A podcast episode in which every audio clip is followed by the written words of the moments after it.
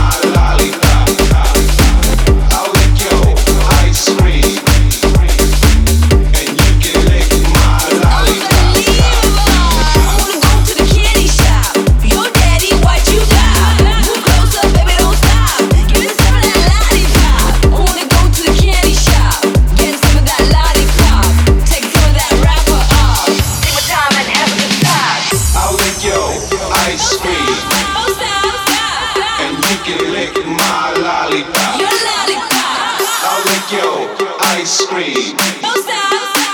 And you can lick my lollipop.